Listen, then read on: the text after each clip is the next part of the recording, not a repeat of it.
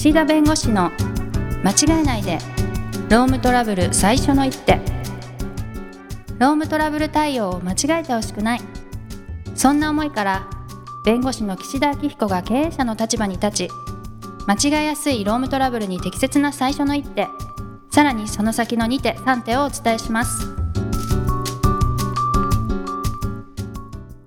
皆さん、こんにちは。弁護士の岸田明彦です。こんにちはナビゲーターのとちおえみです昔々、あるところにおじいさんとおばあさんがいました。おじいさんは山へ芝刈りに、おばあさんは川へ洗濯に行きました。おしまい。どういうこと？どういうことですか？私の娘が初めて自分で昔話を作って私に話してくれました。かわいい何歳でしたっけ？えっと、3歳です。かわいいおしまいまで言ったの？おしまい。そこまで、そこからじゃん、物語は。めちゃくちゃ可愛いですね。まあ、情景ですよ。情景だけどうん。うん。その、まあまあそこのお決まりフレーズは覚えたみたいなことなんでしょそううそうですね。そうです。でもその後のつなげ方がわからないんで、うん。あの、まあ、おしまいと。なんて言ったんですか、岸田さん。いや、そ、そこでって言ったと思う。あまあ、私がね、あの、いつもふざけてるんです、家で。あ、はいはいはいはい。うん、その、桃太郎だったら桃太郎で、まあ、ちょっとそのストーリーを変えたりね。あ面白おかしく変えてるのを真似して、うん。で、あえてそこで終わらせるっていう、その、あ、高度なボケをね。ボケをしてきたなと思って、おおと思いましたよ。はいはいはいはい。うん。まあね、そういった形でですよ。あの、いいきなり冒頭からうん。そういうことを、まあ、言いましたけれども、はい。やっぱり、こう、プライベートな話ってね、あんまりこう、社内、途中さん社内でプライベートな話します？私、この週末、流浪に、流浪人、流浪に検診。ロ2だっけ？はい。流浪人？2? あ、そうそうそう、これで思い出したよ。はい、何ですか？このラジオでね、昔、うん子孫淳君の話したじゃない。あしたした、はい。そしたらね、リスナーの方から、子孫淳ですって。あー、間違えてた。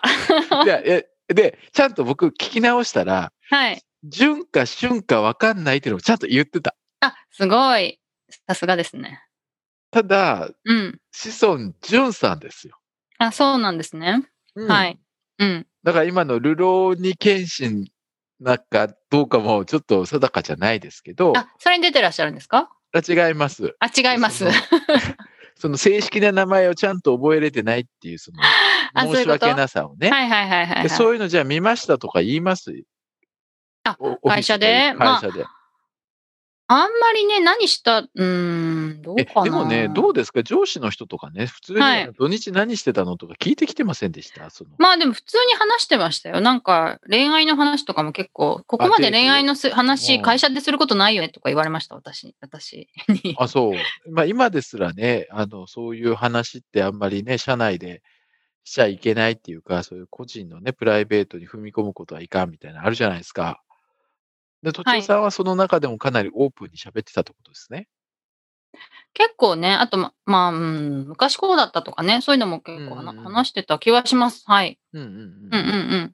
で、まあ、そういう話って、まあ、ある意味、プライベートなことで個人の話じゃないですか。はい。で、まあ、いろいろ個人の話ってあるんだけど、まあ、その中で一番こう、まあ、センシティブな問題って、まあ、前科前歴とかね。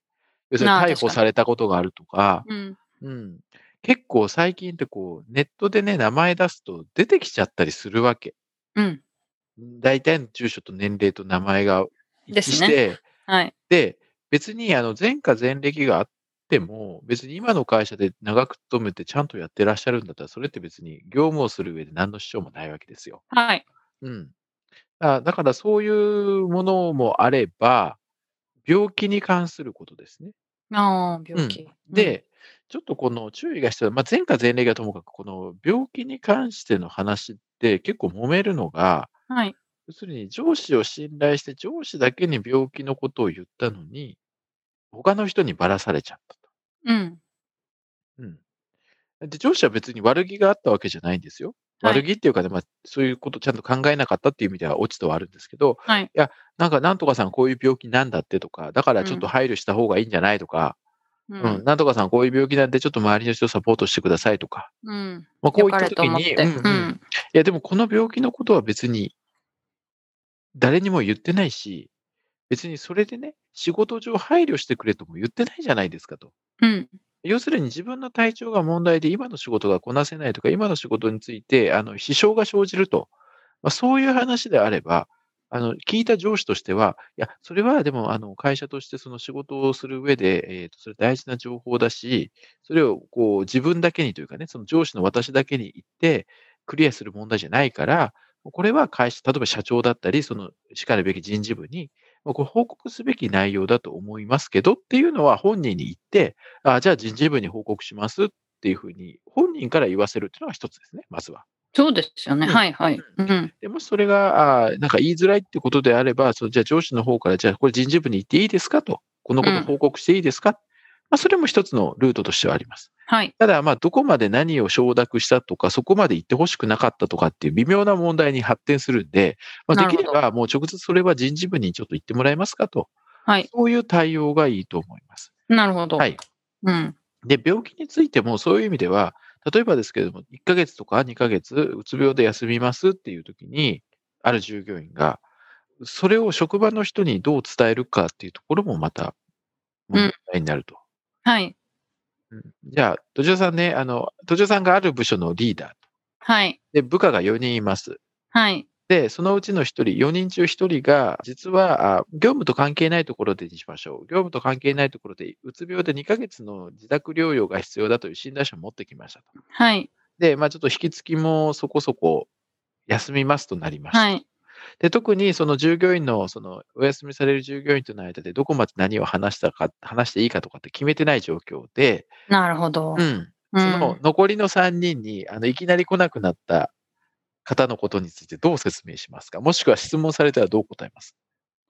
えーでも今この話の前段がなかったらうんうんうん。言っちゃうかもしれないですね。あ、うつ病でって？そう。うん。って思いました。別にそんな、あの、偏見みたいなことを持たないだろうと信じてみたいな感じですかね。うんうんうんうん。チームメンバーを。うんうんうんうん。はい。で、差別とか別にしないですよねっていうメンバーであると信じて別に普通になんか言ってしまうんじゃないかなって思いましたね、うん今。でもうん、今の流れで言うと言わない方がいいんだろうなっていうのは予想できますけど、うんはい。うんそう、あのーまあ、病名とかね、どうはいいうっていうのは、やっぱりそこまで言う必要がある病気だったらともかく、はい。まあ、ある意味体調がまあ悪くて働けませんってなれば、うん別に体調が悪くて休むことさえ分かればいいわけじゃないですか。はい。別に病名がメンタル疾患なのか腰痛なのか分かりませんけど、うん。そこまで踏み込んで言う業務上の必要性があるんだったらいいですよ。はい。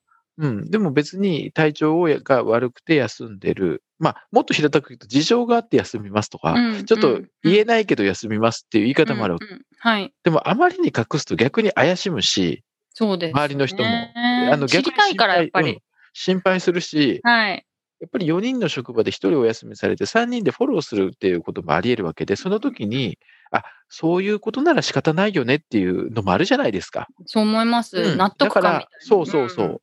んだからそういう意味では、ある程度そこで、あの、限られた人について、抽象的な範囲で、やっぱりあなたのところの、こう、フォローとか、その、もし何かあった時の、その、ケアをしなければいけないから、これはグループのメンバーだけには伝えるけど、いいですかっていうのを、やっぱり承諾を得た上で言うっていうのが流れですね。うん。なんか体調不良ぐらいだったら、そうそうそう。承諾を得なくても大丈夫なぐらいなんですか？体調不良も言った方がいいね。あ、うん本人に聞いた方がいい。うん本人に、あの、体調不良で休みますっていうことを伝えますけど、いいですねと。うんうん。病名とかは言わないけどと。うんうん。でもし積極的に言って伝えた方が周りの人が納得を得られるから、もし言ってほしいって言うんだったら、それはあなたのご判断だから別に、あの、それそう言いますけど、どうしますかっていうのは聞いた方がいいでしょうね。うん、なるほど、なるほど。うんまあ、基本、今の前提だと、うんまあ、うつ病になったのが職場が、まあ、関係ないということなので、うん上司もまあ、普通にこう、お話をして、できるでしょっていう前提なわけですよね。まあそうです、そうです、そうです。なんか上司が原因でとかだったらそこまで聞けなかったりしますよね。まあそうですね。ああ、はいはらそういう意味では、その、病名とかを、も含めて、その個人の情報って、まあ、何の気なしにですね、い。うん。うん言っちゃうことってあるわけですよ。はい。うん。うだからそういうのって本当に軽はずみにてね、何か問題になってしまうっていうこともあり得るし、はい。まあ、その発言のね、奥にまた別のね、もうなんていうんですかね、その理由があったりする時もありますよ。コミュニケーションが取れてないとかね。はいはい。うん。だけど、その今の病気の話は、だから2パターンあって、1つは別に業務と関係ないと、単に私の病気を言ったっていう場合には、それは別に会社の人事部に言う必要もないし、周りの人に当然言う必要もないと。うん。ただ、その業務に配慮が必要だというものについては、人事部に直接ちょっと相談してもらえませんか？そしたら人事部とか会社から、まあ私のところというか上司のところに今後の仕事の振り分けとか、そういうことについての連絡が多分来ると思うんで、そこで対応すると。うんはい。で、えー周りのその、もし長期休むという場合には、周りの従業員にもその、一応仕事上の影響があるから、そこはあの業務上の必要性があるので、必要な範囲で伝えることにしますと。まあはいひいては、あの、体調不良でしばらくお休みするということは伝えますけど、いいですか？っていうのを本人から確認を取ると。まあうんうん。ここまではした方がいいでしょうね。なるほどうね。ん。はい。だから、あとはもうそういう意味では、その、コロナに例えば家族がかかっうんた。とかね、家族が濃厚接触者とか。はい。別に家族の中で感染者が出てるわけじゃなくて、家族の中で濃厚接触者が出たとかね。なるほど。まあ、そういう情報もどこまでその会社がちゃんと管理してね、対応するかっていうのはありますね。うん、確かになんか言うべきだって思う人もいるでしょうしね。そうそうそう、そういう情報は周りの人の感染予防の観点から言うべきだっていう議論ももちろんあるけど、でもそこをあの言う必要が果たしてその言う義務まであるのかっていう問題とかはいはい。確かうに。これもしその方に黙ってね。うん。言っちゃった場合ですね、病名を。うん。なんかどんなトラブルになりうるんですか？あ自分の病歴を必要なくその周りの人に知られたということで、はいまあ、あの精神的苦痛の慰謝料。